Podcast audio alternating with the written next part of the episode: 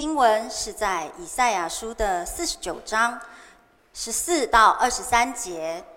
我来念双数节，请会众来念单数节。最后一节我们一起念。席安说：“耶和华离弃了我，主忘记了我。”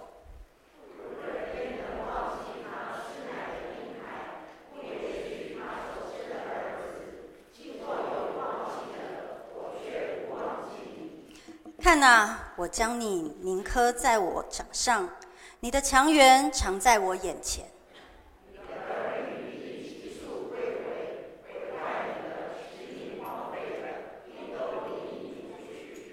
你举目向四方观看，他们都聚集来到你这里。耶和华说：“我指着我的永生起誓，你必要以他们为装饰佩戴，以他们为华带束腰。”像心腹一样。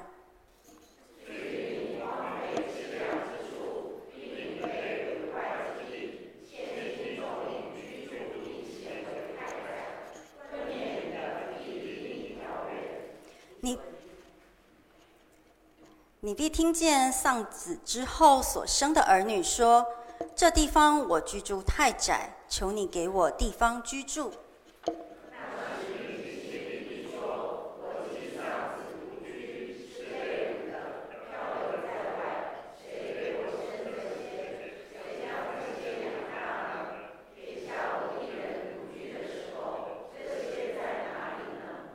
主耶和华如此说：“我必向列国举手，向万民竖立大旗。他们必将你的众子怀中抱来，将你的众女肩上扛来。列王必作你的养父，王后必作你的乳母。他们必将脸伏地向你下拜，并舔你脚上的尘土。你必知道我是耶和华。”等候我的必不至羞愧。今天在我们当中证道的是黄立文传道，他要证道的主题是母亲不忘。我们把时间交给立文传道。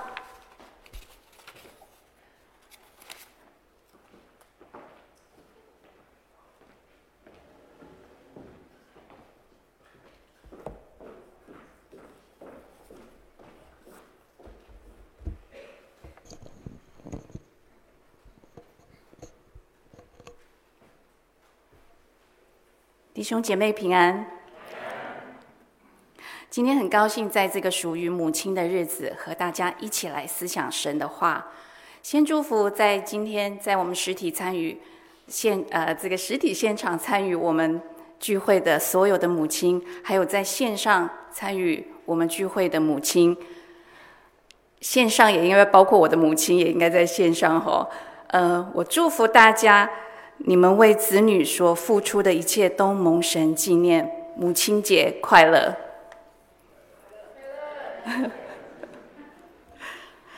有些弟兄姐妹知道我最近在教小小朋友数学哦。前一阵子，一位朋友把有一个有关小朋友在学数学的视频传给了我，我点开了看，影片就是一个母亲她在看一个小女孩的数学考卷。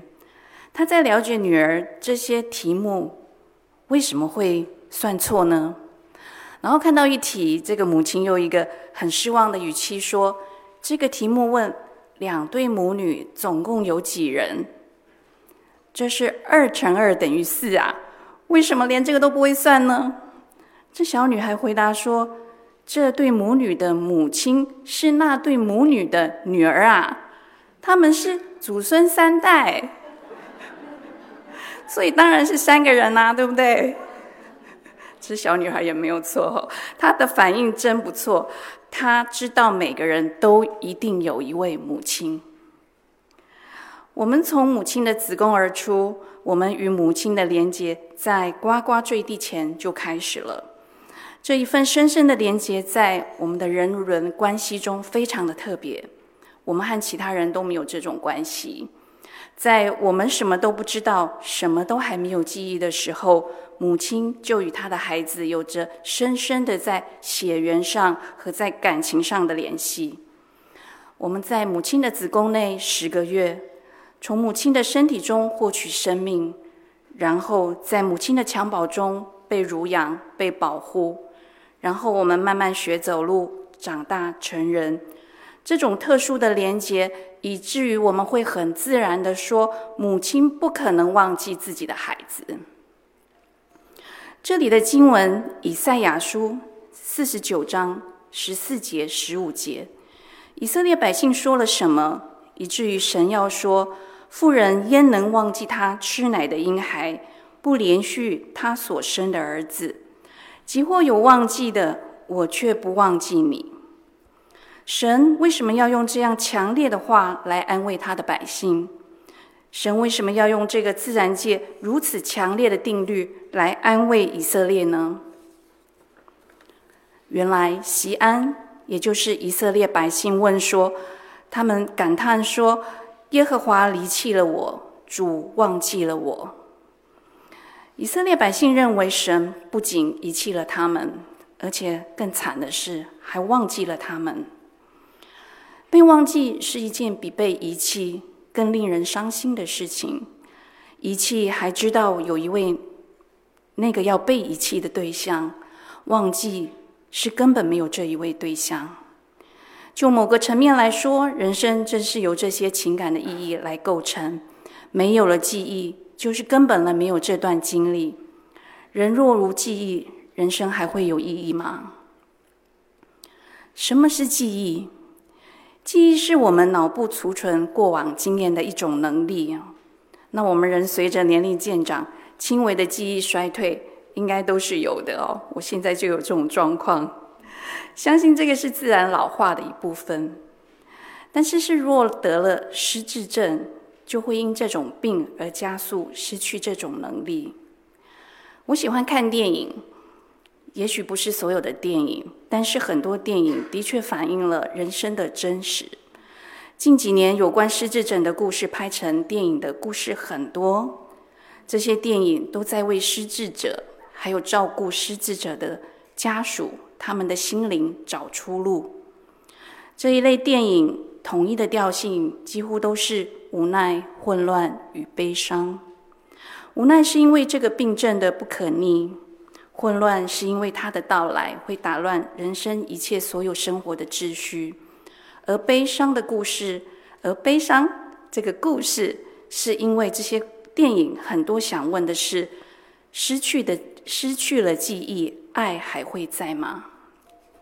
失去了记忆，爱还会在吗？前一阵子我走在路上，我远远的看到了好像一位很熟悉的脸孔，也不敢说是脸孔，因为戴着口罩，我只有看得到他半张脸。但是因为看得到眼睛的部分，他也看着我，我们彼此就对望着，然后逐渐走近了，就真的确定这是我以前工作的同事。他仍然很留着很可爱的那个香菇妹妹头。我们已经三年多四年没有见面了。然而，因着有着以前一起工作的这个经验，这个这份记忆很快就回来。我们聊了聊彼此的近况，还有还有呃过去的一些事情，还有更重要的是，我们约了未来还要再相约。这一些过往的事情。好像让彼此的我们的生命有了连接，成为我们俩生命共同的一部分。因此，我们可以约相约未来的再见。若失去了记忆，这份连接还会在吗？情感还会有吗？我们人除了因为老化或者是疾病导致的记忆丧失外，人的记忆常常也是不靠谱的。翻开圣经。士师记就记载了以色列人进入迦南生活安稳后，他们本来应该遵照神的吩咐去占领那些还没有占领的地方，并且把迦南人赶出去。但他们很快便忘了神子民的身份，不再顺服神，反而与当地的人杂居，随从他们的风俗。当约书亚去世之后，领导层出现了真空。百姓陷入无政府的状态，所以外国人就开始欺压他们。在痛痛苦中，他们一次次呼求神，得到安宁后，又一次次故态复萌，忘记神，他们忘记了神，所以又招来欺压。可是他们在这个时候又记得神了，他们又向神呼求，又一次次的蒙拯救。士师记记载了六个这样的循环的故事，而这里记载六次，恐怕事实不止了。神不停的被忘记，他应该会很悲伤吧？有研究记忆的人发现，记忆编写失败，也就是记忆没有写到我们的脑袋里，其实常常是与不够专注有关系。从士师记我们看到，以色列人忘记神，应该也没有跟专心上神有关系。以色列人这样的历史不断的重复，不断的重复了好几百年，有时候情况好些。有的时候情况糟得不得了。士师时代后，神不断差遣先知提醒以色列，提醒以色列的百姓。而这先知其中之一就是以赛亚。今年我们读以赛亚书，以赛亚书前大半部强调神公义的审判，其中也记载了不少犹大国和耶路撒冷的历史事件。整个一到三十九章，在过去的历史和未来的预言中穿梭，而最后一个记载的历史事件，就是出现在三十九章。然后，以赛亚书从四十章开始，也就是我们现在正在走的范围，以赛亚就不再讲历史事件了，似乎他要我们更聚焦于未来。他写下充满意象、充满丰富感情的诗歌。那是先知以赛亚参与在上帝神神圣的感情和神圣的理想中的诗歌，他用这样的诗歌不断的安慰百姓，怜悯怜悯百姓，给百姓盼望。他预言有一位神所高立的王，也就是神所选立的人会攻击巴比伦，也使被掳百姓被掳的以色列百姓归回。他更预言，还有一位神的仆人，将复兴雅各的各支派领回以色列的子孙。这位仆人更要成为万国之光，使神的救恩普及天下。到时诸天大地都要因此而欢喜快乐。这个部分也是我们一直到上星期我们在这里聆听的信息。尽管有着这些应许和安慰，但是在那个时候，已经历经了许多次屠杀的以色列百姓，他们不得不哭喊着说：“这里在第四十九章第十四节，这些都毫无用处了，因为神已经离开我们了，忘记我们了。”在第十五节，神没有不理会这些无理的抱怨。神回答说：“母亲会忘记她吃奶的婴孩吗？她会不爱自己的儿子吗？纵使母亲忘记自己的孩子，我也不会忘记你。他对儿女的情感超过母亲对自己的孩子。”神继续说：“耶路撒冷啊，我不会忘记你，我把你的名字刻在我的手心上。”将名字刻在手心上，这个是何等亲密、何等深挚的爱。十七、十八节，神继续对耶路撒冷说：“要重建你的人快要来了，而要毁灭你的人快要离开了。你举目观看你周围发生的事，你的同胞已经集合，而且他们真的都要一起回老家来了。”我指着我的生命保证，你会以自己的同胞为荣，正像新娘夸耀她的珠宝一般。对百姓而言，失去一切的喜安，这些怎么可能呢？但神指着自己的永生启示，神说的是：虽然你常常忘记我，但我可不会这样。你永远在我的记忆里。我对你的爱也永远都在。虽然你会忘记我，但我不会忘记你。我对你的爱也永远都在。这让我想起主耶稣就是这样对彼得。福音书描述耶稣与门徒在那个逾越节的最后晚餐之后，他们唱了诗，往橄榄山去。那时，耶稣对他们说：“今夜你们为我的缘故都要跌倒。”一向反应最快又自信满满的彼得却反驳主耶稣。他反驳主耶稣，他说：“众人虽为你的缘故跌倒，我却永不跌倒。”耶稣说：“我实在告诉你，今夜鸡叫以先，你要三次不认我。”彼得仍然极力地说：“我就是必须和你同死，也总不能不认你。”信誓旦旦的彼得，没想到短短时间就破了功。短时间内，他就忘记了对主的承诺。在鸡叫以先，他真的三次不认主。而当他在鸡叫时，意识到自己真是三次不认主的时候，他就立刻痛哭了。主耶稣了解彼得，先前主耶稣就曾告诉彼得。他会为彼得代求，叫彼得不至于失了信心。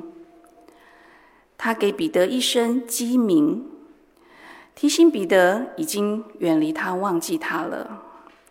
但主耶稣没有因为彼得忘记了对主的承诺而怪罪彼得，相反的，主耶稣复活后，要先看见他父的，呃，要先看见主耶稣复活的妇女。转达门徒说，要与他们在加利利见面。我想这个时候主耶稣会特别想见彼得吧，因为彼得先前的不认主，这时候必定的非常悲伤沮丧。他应该比任何其他的门徒门徒都需要安慰。主后来在提比利亚海显现安慰彼得。主让彼得知道，他仍然在主的爱中，因此彼得的信心得到了重建。无所不知的神不会失去记忆，但神可以选择不去纪念一些事情。圣经中有好几处的经文表明，神会忘记我们的罪。以赛亚书也有一处经文，在四十三章二十五节。这样说，唯有我为自己的缘故涂抹你的过犯，我也不纪念你的罪恶。这真是我们的神。软弱的我们若犯了错，认若真心悔改向神，神必不纪念我们的软弱和过犯。神就是这样对彼得。彼得的信心在提比利亚海得到重建后，他回应了主。他去牧养主的群羊，为主做工，成了初代教会重要的领袖。圣经中有一位母亲，她因为蒙了神不忘的恩典，她回应神的方式是将她祷告求来的孩子献给神。这是撒母耳的妈妈哈拿。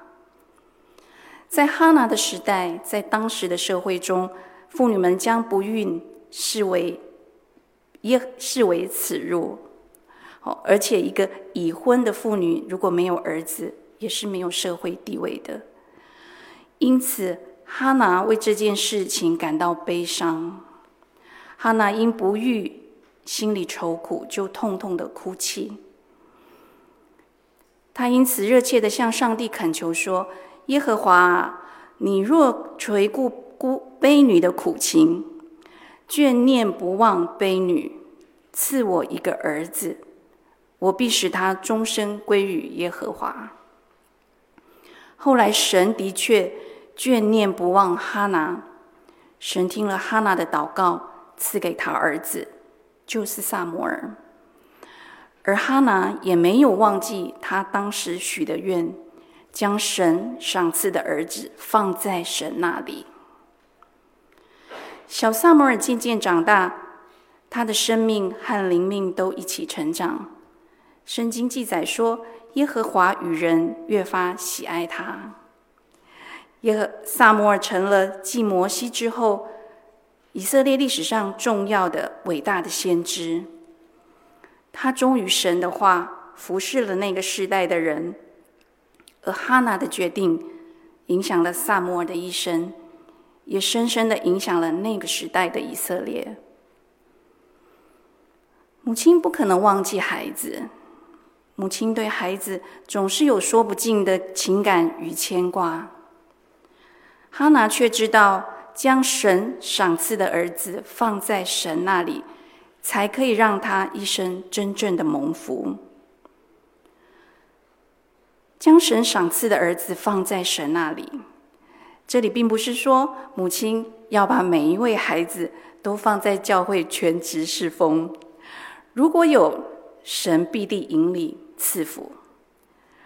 而这里的意思是说，当神当母亲，她选择用圣经的教训引导和管教孩子的时候，也就是把孩子献给神了。而孩子的一生将由神眷顾，也负责到底。母亲的不忘，神的不忘。让我们人生充满幸福、力量与盼望。母亲的不忘，让我们知道，在今生有母亲的地方就有家。神的不忘，让我们知道，在天上他已经为我们预备了一个终极的家。感谢母亲的不忘，我们也应该如十诫之一所讲的，当孝敬父母。常常纪念我们的母亲，当然也包括我们的父亲。感谢神的不忘，我们也应该如传道书提醒的，当纪念造我们的主，常常将我们的记忆放在正确的地方。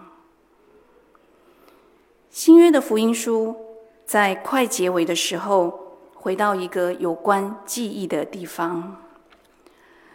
主耶稣复活后，要门徒去加利利等他。对门徒而言，加利利是一个充满与主共同回忆的地方。他们与主初次相遇就在加利利。那时，主让彼得的鱼网塞满了网，呃，他的渔网塞满了鱼。然后在加利利，门徒也亲眼见了主耶稣的许多神迹。亲耳听了主许多的教训，也开始经历主对他们的爱。加利利对门徒而言，应该是一个再熟悉也不过的地方了。他们在这里长大，但门徒也知道，与主相遇之后，加利利却是一个不再一样的地方了。主耶稣与他们相约加利利，好像要他们记得这个。与他初次相遇的地方，然后也要从这个地方，也就是与复活主再次初见面的地方，重新再出发。我们每一个人都有自己的加利利，你记得在哪里吗？我们一起祷告。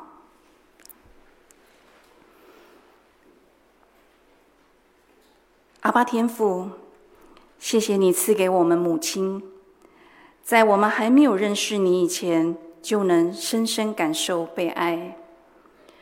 感谢你是那位立定在天的阿爸父，你永恒的记忆是不会改变的。你不会忘记我们是你拣选的子女，你与我们立约，为的是要告诉我们。即使我们忘记你，你也不会把我们遗忘。你是那位守约施慈爱的神，你的爱永远存在，让我们永远有被爱的把握。也谢谢你赐给我们记忆，求主使我们的记忆就像生命中的光。当我们回顾以往时，这一份光就照亮我们未来的道路。